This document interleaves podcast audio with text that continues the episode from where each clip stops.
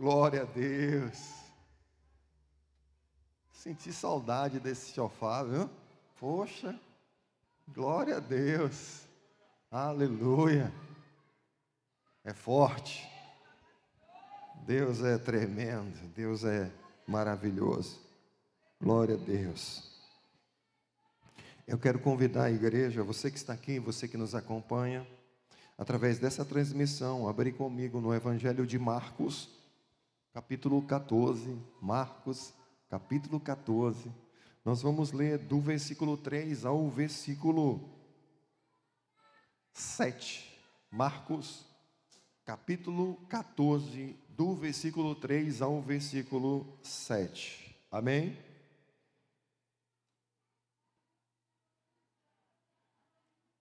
Glória a Deus.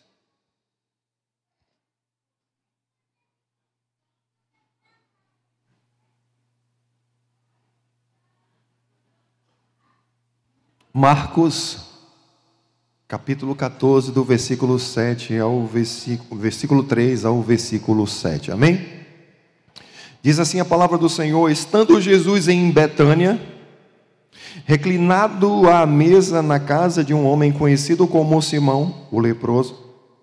Aproximou-se dele certa mulher com um frasco de alabastro, contendo um perfume muito caro, feito de nardo puro.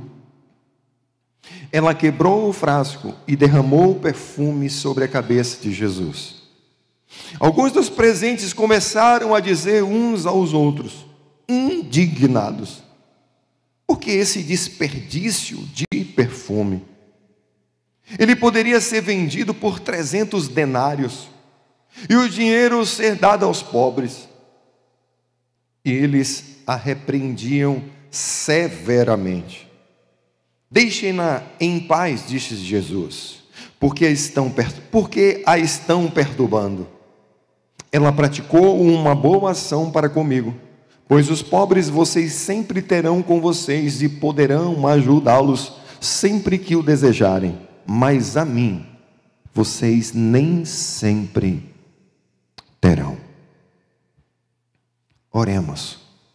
Pai Santo e amado, louvado e exaltado seja o Senhor, seja o teu nome.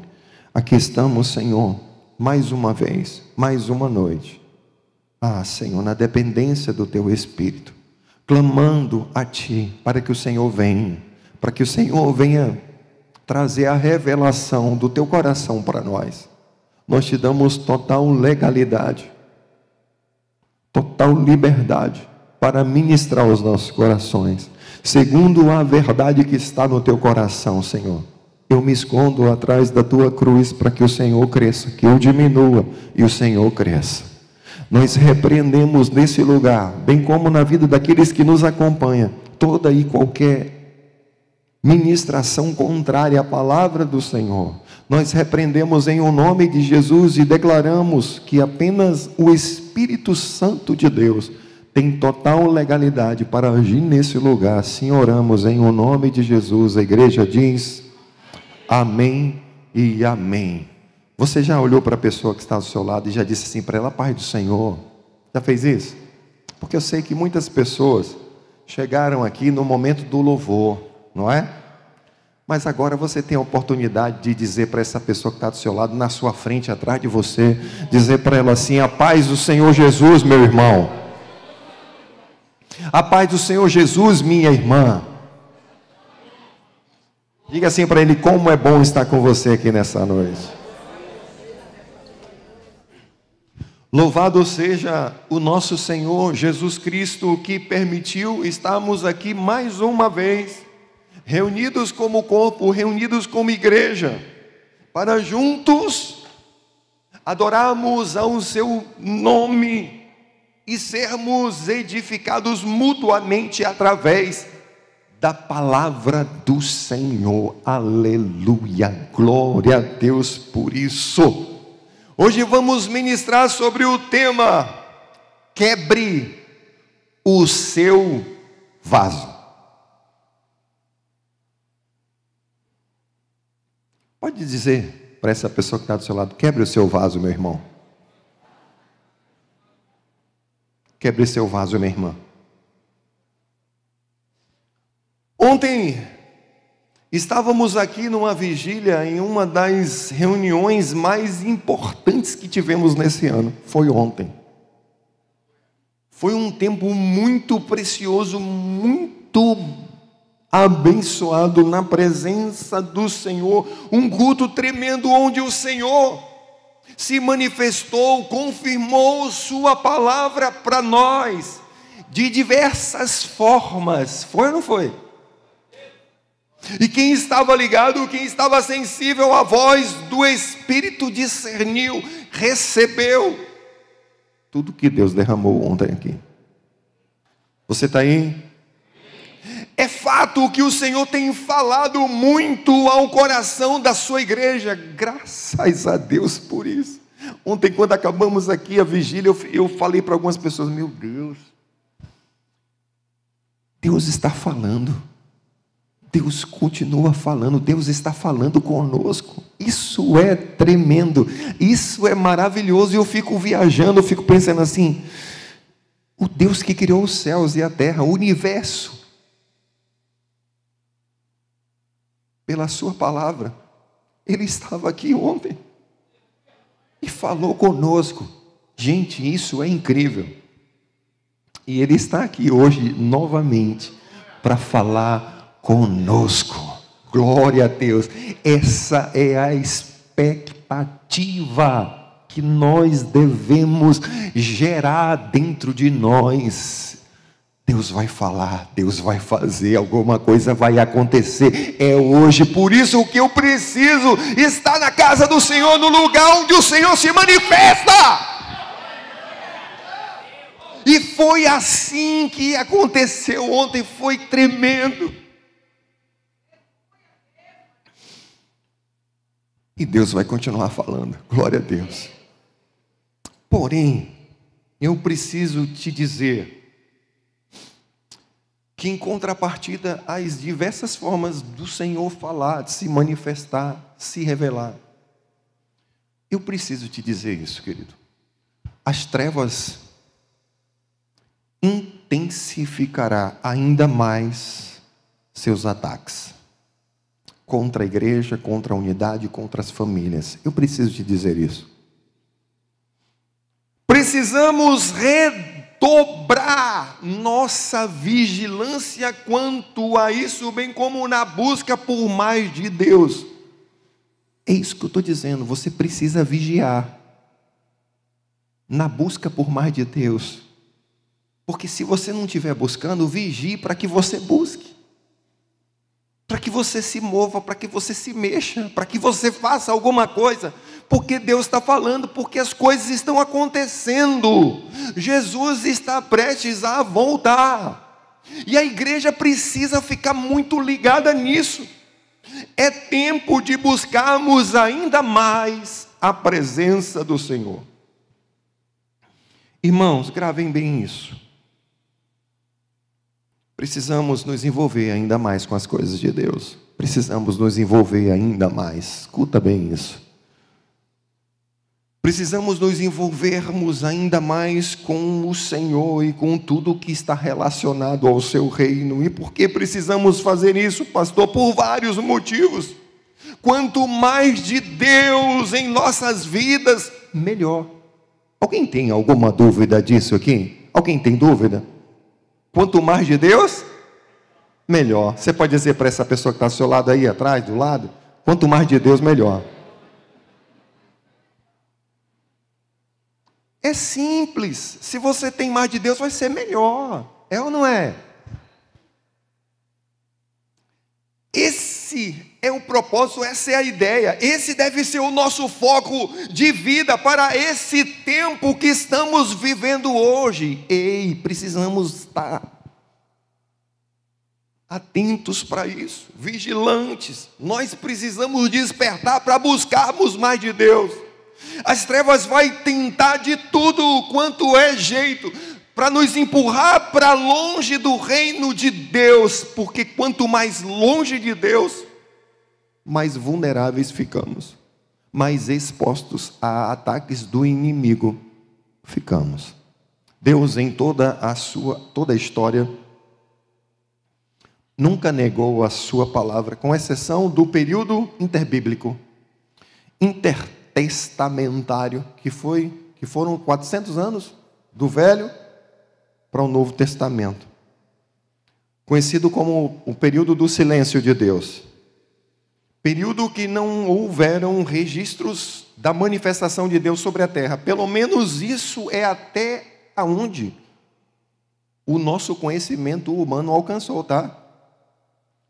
Fora esse período intertestamentário, interbíblico, específico, vemos o Senhor se revelando em todo o tempo através do seu Espírito para o homem de diversas formas e intervenções sobre todos os que clamam pelo seu nome.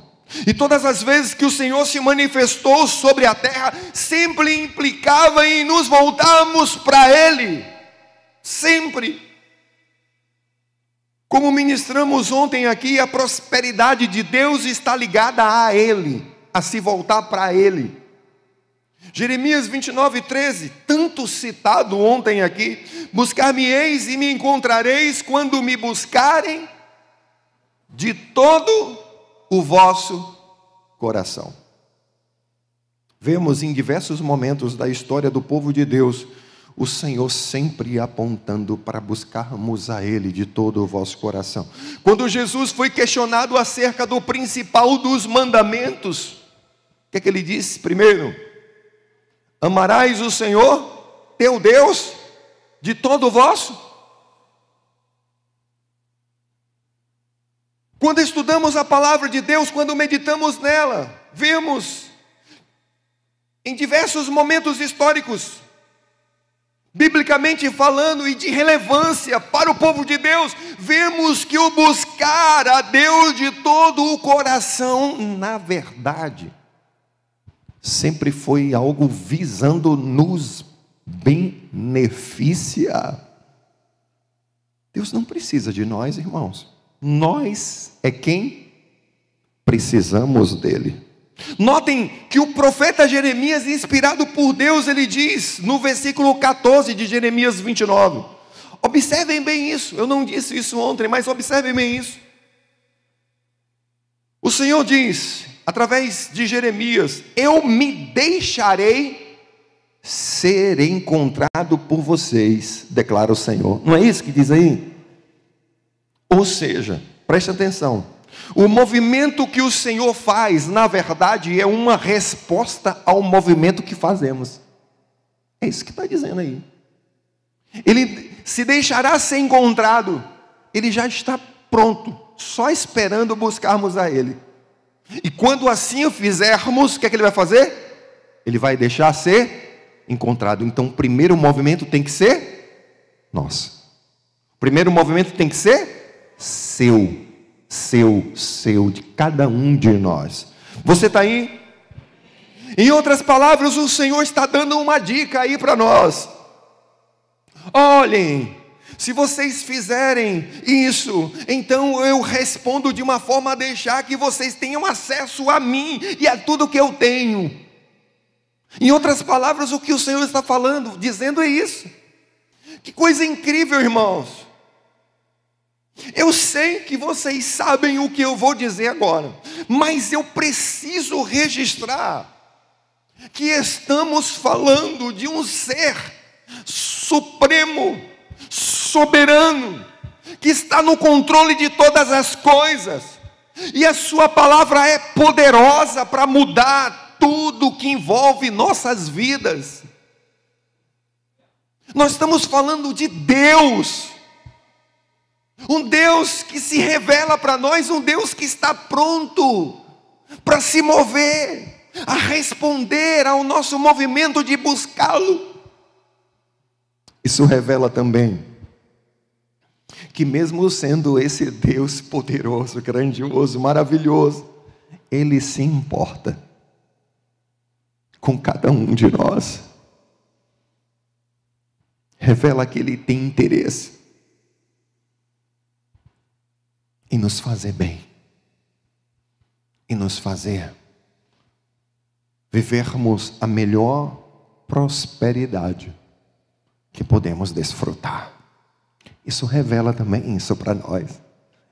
Ele quer ser encontrado. Ele quer. Não apenas ele está dizendo, se vocês fizerem, eu serei encontrado. Não, ele está dizendo assim: me busque, vá, me busque. Me busque que você vai ver. Estou esperando. Em outras palavras, é como se ele estivesse dizendo de uma forma tão carinhosa. E quando Deus falou isso, Deus falou a um povo que estava vivendo o quê? Cativeiro babilônico. Sabe, irmãos, Deus Deus é um Deus de justiça.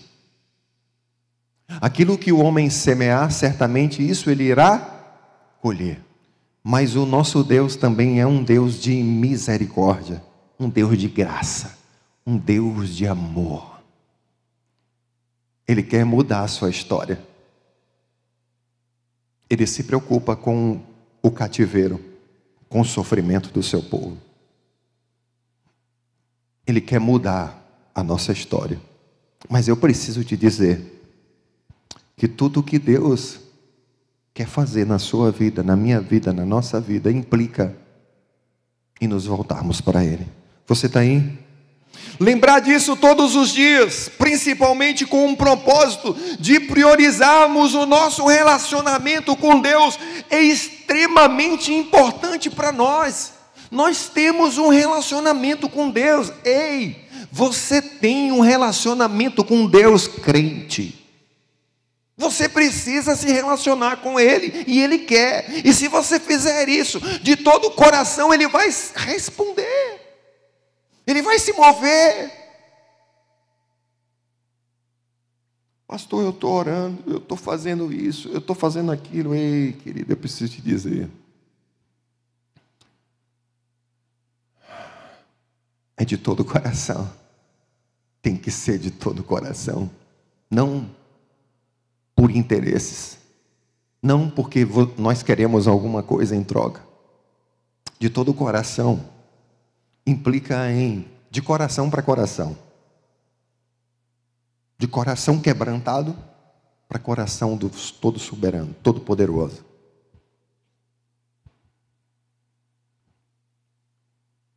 Em outras palavras, quem não sabe se relacionar com Deus acaba deixando de usufruir tudo o que Ele pode proporcionar.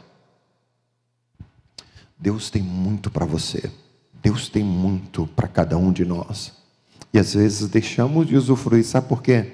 Porque nós não sabemos nos relacionar com Ele. Porque quando relacionamos com Ele, nós apenas nos relacionamos para pedir. Porque apenas nos relacionamos porque nós precisamos de alguma coisa. E aí, nos acostumamos dessa forma. Foi passado para nós, foi ensinado que era assim, mas não, querido. Deus tem muito mais. Deus pode dar tudo aquilo que nós precisamos, isso é fato. Mas Deus não quer criar filhos pidões. Eu sei que nós estamos vivendo o ano do pidão, mas Deus não quer estabelecer um relacionamento de apenas pedirmos a Ele, mas sim de sentar no seu colo, de sim abraçar, de sim ouvir a Sua voz, de recebermos dele instrução, palavras de vida. Como você se relaciona com o seu filho? Quem é pai, quem é mãe aqui? Sabe muito bem o que eu estou falando. Muitas vezes você vai precisar chamar a atenção do seu filho, mas quando você chama a atenção do seu filho, você está fazendo isso por amor. E quem ama corrige, quem ama quer ver o bem do outro. E Deus muitas vezes ele está nos exortando, chamando a nossa atenção, nos sacudindo, porque nós estamos indo para um caminho, nós estamos inclinando o nosso coração em uma outra direção distante do coração de Deus.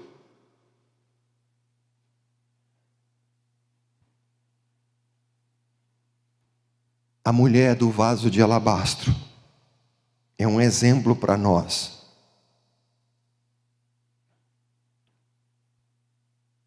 vemos que ela teve o seu gesto registrado para toda a história. E por onde o evangelho fosse pregado, também seria contado o que ela fez diante de Jesus. O que aquela mulher fez chamou muito a atenção do nosso Salvador. O mais incrível ainda é pensarmos que aquela atitude não partiu de nenhum dos seus discípulos. Nenhum dos seus discípulos tiveram aquela atitude. Mas sim uma mulher que nem convidada foi para estar ali naquela casa. Olha, imagina isso. Uma intrusa. Imagina. Chamou a atenção de Jesus. Uma intrusa que teve mais honra do que a própria pessoa que recebeu Jesus em sua casa. O texto diz: aproximando-se Jesus com um frasco, aproximando-se Jesus com um frasco de alabastro, contendo um perfume muito caro, feito de nardo puro.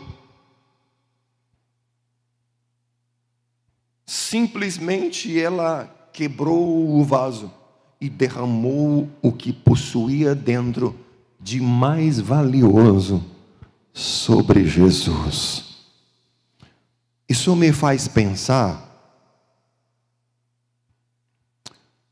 no quanto estamos dispostos a derramar de mais valioso, de mais valioso aos pés de Jesus. Vamos imaginar que no momento que entregamos a nossa vida para Jesus, vamos imaginar assim? Quebramos o nosso vaso, vamos imaginar assim, tá? Isso quando realmente há uma conversão genuína ao Senhor. Somos tomados do que conhecemos como primeiro amor. Falamos mais de Jesus do que qualquer outro assunto. Rejeitamos qualquer coisa ou prática que não esteja relacionada a Jesus. É assim ou não? Sem Jesus estou fora. Nossas prioridades passam a estar voltadas para o reino de Deus, mais do que o nosso próprio sustento. É assim ou não? É assim ou não, gente? Ok, isso é o primeiro amor. Eu digo aqui aos que já têm mais um pouquinho de tempo como eu, muito cuidado para que não percam o primeiro amor. Muito cuidado.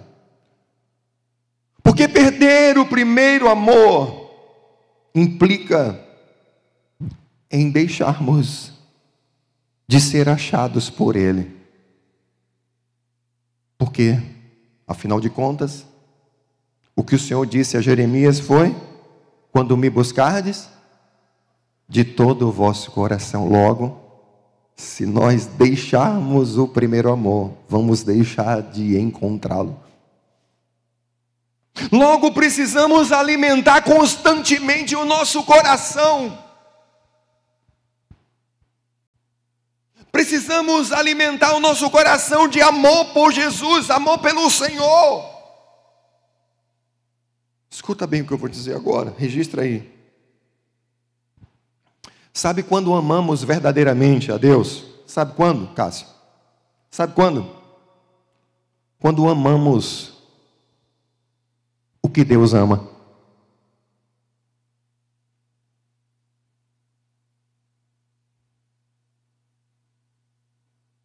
Amar mesmo o que Deus ama. Você ama o que Deus ama? Você ama mesmo o que Deus ama? Amor mesmo.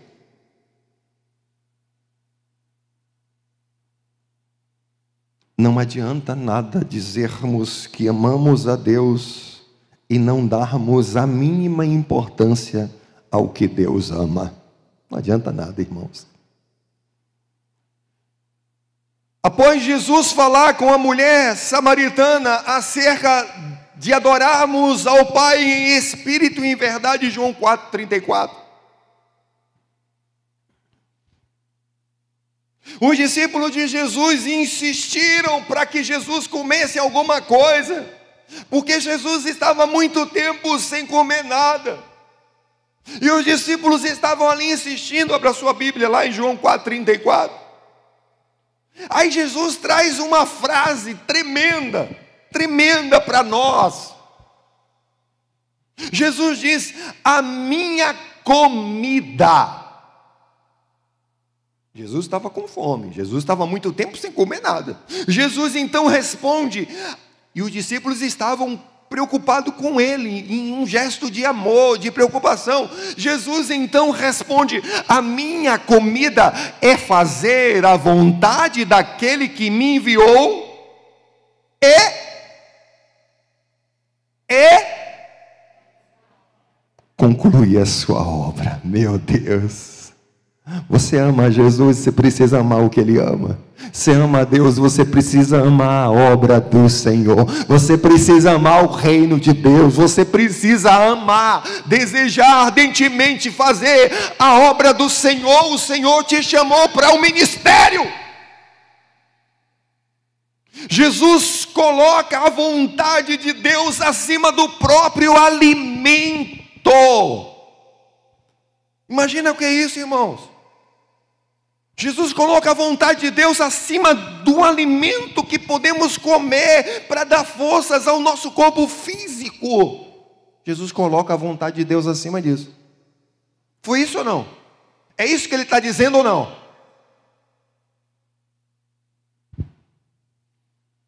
Tem uma obra a ser feita. Meu irmão, minha irmã, tem uma obra a ser feita. Jesus nos, nos escolheu para isso. Jesus escolheu você para isso. Fazer a obra que o Senhor nos chamou para fazer. E isso está acima de qualquer outra prioridade. Até mesmo o alimento físico necessário para suprir as nossas forças. Fazer a obra do Senhor está acima disso. Nem só de pão viverá o homem, mas sim de toda a palavra que procede da boca de Deus. Mais importante que a roupa, mais importante do que o alimento físico, o sustento que você quiser chamar, o que mais você quiser chamar de que seja mais importante. Se você quiser pensar, a vontade de Deus deve estar acima de todas as coisas. O reino de Deus deve estar acima de todas as coisas. Buscai, pois, em primeiro lugar o reino de Deus e a sua justiça.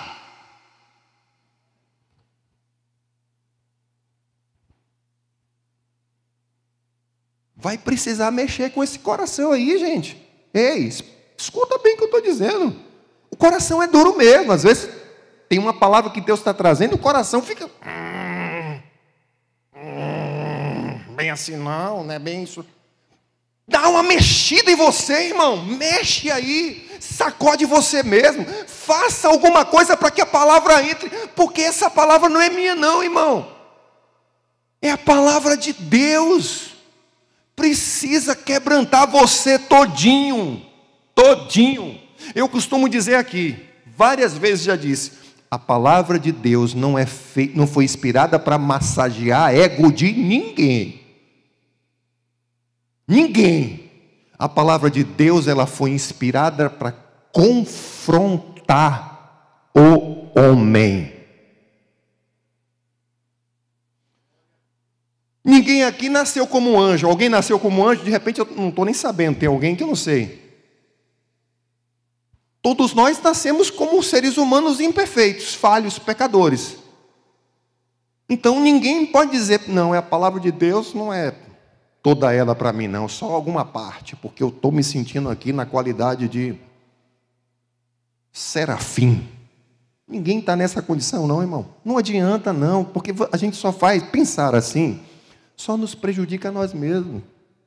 Não avançamos, não usufruímos do melhor de Deus e às vezes até murmuramos, reclamamos, fazemos birra com Deus.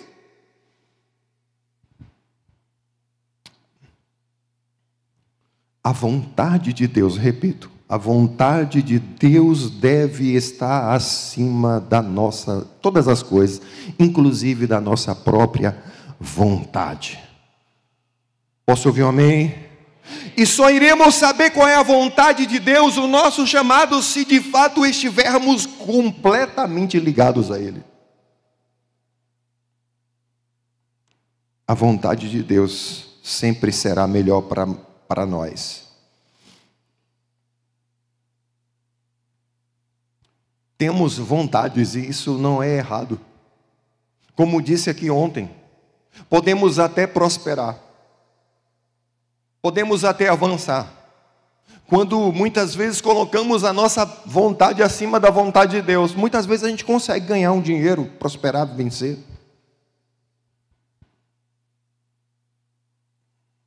Contudo, a prosperidade de Deus é diferente. Sempre implicará em nos voltarmos para Ele de todo o nosso coração. E eu preciso dizer isso para você se ajudar. Você precisa se ajudar. Você precisa olhar para dentro de você mesmo e entender que você é falho, que você precisa de ajuda, que você precisa de Deus. Você precisa entender isso, como eu. Eu Reconheço isso. Todos os dias. Você precisa se ajudar. Ao ponto de olhar para você mesmo. E trazer a palavra de Deus para a sua vida. E pensar: peraí, o meu coração está voltado para Deus ou não? Tem outras coisas que eu estou priorizando mais do que o reino de Deus ou não? Estou dizendo isso para você mesmo. Se ministrar e você mesmo se ajudar, se autoavaliar. Porque mais ninguém pode te ajudar mais do que você mesmo. Se você não abrir seu coração, se você não se quebrantar, se você não se desnudar completamente diante do Senhor, Ninguém mais pode fazer isso. Quem quebra o vaso somos nós. Posso ouvir um amém? Davi não aceitou a oferta de Araúna, quando este entregou sua terra como oferta ao Senhor. Preste atenção nisso agora. Eu penso que se Davi me acompanha aqui, tá? Se Davi tivesse aceitado a ira de Araúna como oferta, eu penso que não seria errado. Claro que não. Por que seria errado? Araúna disse: Não, eu te, eu te ofereço, meu rei, tome. Qual o erro? Eu penso que não seria de nenhuma forma errado. Eu acredito até que Araúna seria muito beneficiado por ter ofertado a sua eira, mais do que tendo vendido-a. Afinal de contas, a eira de Araúna era um local que possivelmente servia para Araúna como quê? Fonte de renda. Fonte de, se você nunca pensou nisso, Araúna disse: "Não toma eu dou, não me custa nada, eu vou dar tudo, não quero nenhum valor. Araúna se propôs a oferecer, porque ele sabia que Davi ia levantar na ira dele um altar de adoração ao Deus vivo. Davi se recusou prontamente, e mais do que isso, ele disse que jamais ofereceria algo ao Senhor que não lhe custasse nenhum valor. Olha o que Davi faz, irmãos. Davi era incrível, meu Deus. Ele sabia muito bem como tocar no coração do Senhor. Ele sabia. Davi estava preocupado, não era simplesmente levantar o altar, ele estava preocupado em tocar no coração de Deus.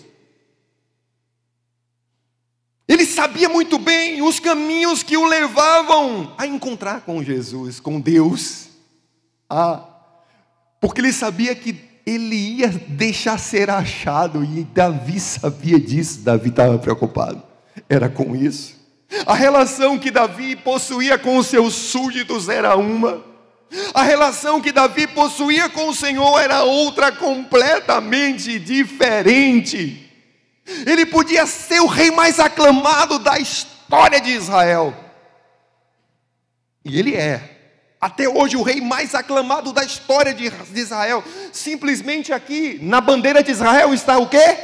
A estrela de quem? De Davi. Tamanha a importância que Davi teve para a história de Israel. O rei mais aclamado,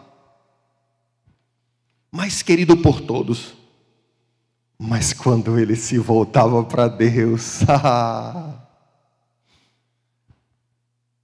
ele não tinha coroa. Ele deixava de ser rei para ser servo.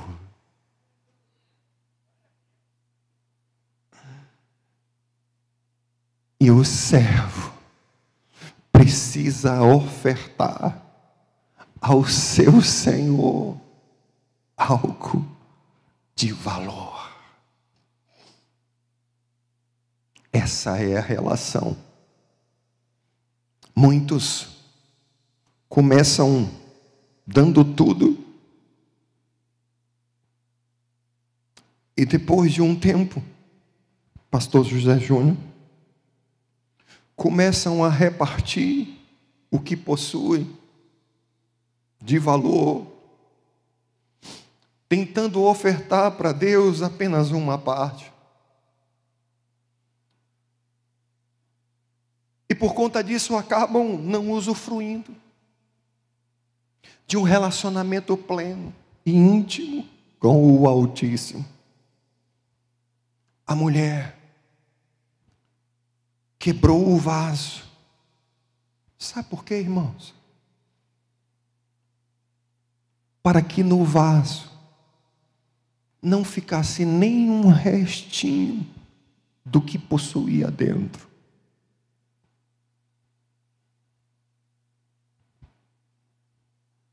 Para Deus é tudo, irmão. É de todo o coração. Sabe, irmãos, Deus não poupou o que ele tinha de mais precioso. Quando pensou em nós, ele não poupou ele entregou o seu único filho para sofrer, para padecer, para vir a esse mundo. Para morrer no meu e no seu lugar. O liberar genuíno e pleno de Deus é sempre no tudo. É sempre no tudo. Escrevam no coração de vocês o que eu estou dizendo? O liberar genuíno de Deus é sempre no tudo. É tudo. Essa é a relação que Deus tem para nós e espera de nós. E com certeza, irmãos, nessa troca, nessa relação de troca, seremos muito mais beneficiados com o tudo de Deus do que o que podemos guardar, do que o que podemos possuir aqui na terra. A mulher quebrou o vaso e derramou tudo sobre Jesus. Muitos questionaram a atitude daquela mulher, possivelmente, quem sabe até alguns dos seus discípulos afirmando que foi um grande desperdício que aquela mulher fez, poderia ser vendido e usado o valor para dar aos pobres. A Bíblia registra que eles se indignaram e repreenderam severamente o que a mulher fez. Ah, eu me apego na, nos detalhes das palavras porque é importante, irmãos do que falar assim, ah, eles repreenderam a mulher. Não, a Bíblia diz, eles repreenderam severamente. Sabe como muda tudo, dá mais ênfase. Marcos 14, abra sua Bíblia, versículo 5, vamos lá. Marcos 14, 5. Ele poderia vender, ser vendido por 300 denários e o dinheiro ser dado aos pobres, e eles a repreendiam severamente. Sabe o que, é que eu vejo aqui? Exatamente aqui nesse, nesse versículo 5.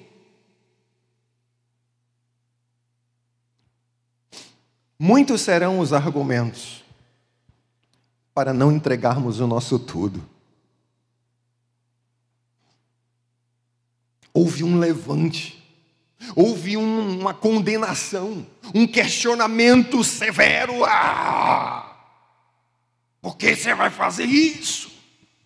Por que, que você vai agir assim? Tem tantas outras coisas que precisam ser feitas. Como é que é isso?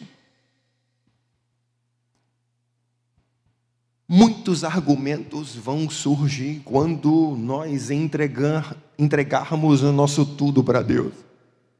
Muitos vão falar: ah, você é bobo, você é crente, o que você está fazendo? Por que você está aceitando isso? Quantos questionamentos.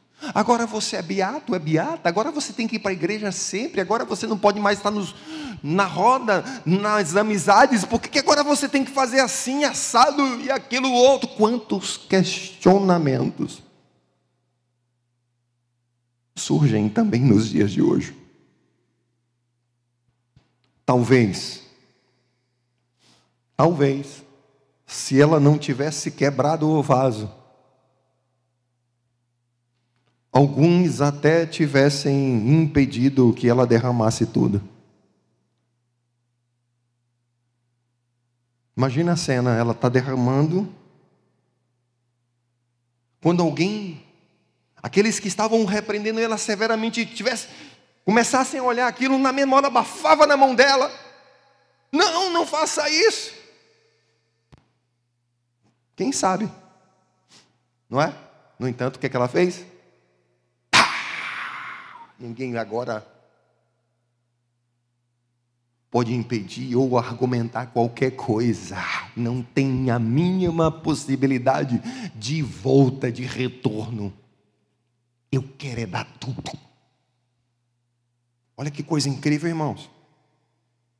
Sem dar chance a nenhum tipo de argumento, ela quebra o vaso.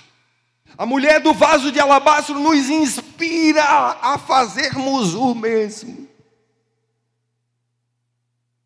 Eu não sei o que você está vivendo, meu irmão, minha irmã, as prioridades que você tem que enfrentar, tem de lidar. Qual o seu nível de relacionamento com Jesus? Mas Ele está dizendo hoje aqui para nós: quebre o vaso. Não dê nenhuma chance aos possíveis argumentos que as pessoas podem dar para que você não oferte o seu tudo.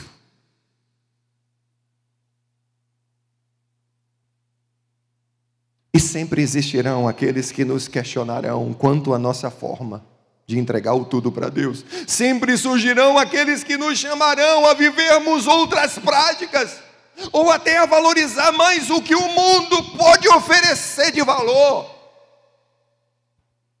O fato é, irmãos, que o mundo sempre vai seduzir, sempre vai tentar nos chamar, nos mostrando coisas valiosas para vivermos outras práticas, para não entregarmos o nosso coração por inteiro à obra do Senhor, ao Senhor. Sempre o mundo vai mostrar coisas para nós. Ah, porque se você fizer isso ou se você fizer aquilo, ah, não é bem assim que o pastor está falando.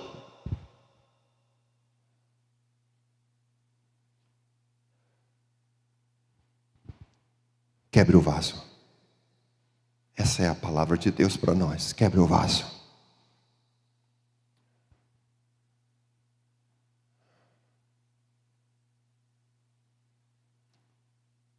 Lembram do jovem rico? Jesus falou para o jovem rico vender tudo o que tinha e dar aos pobres. E depois, siga-me. Na verdade, o que Jesus queria era que ele seguisse. Apenas. Mas Jesus sabia que, o que estava prendendo ao jovem rico. O que, que ele disse? Vende o que te prende. Em outras palavras, ó, isso aí está te prendendo, meu filho. Se livra delas aí, que senão você não vai conseguir me seguir. Então, se livra dela e venha. Só assim você vai conseguir.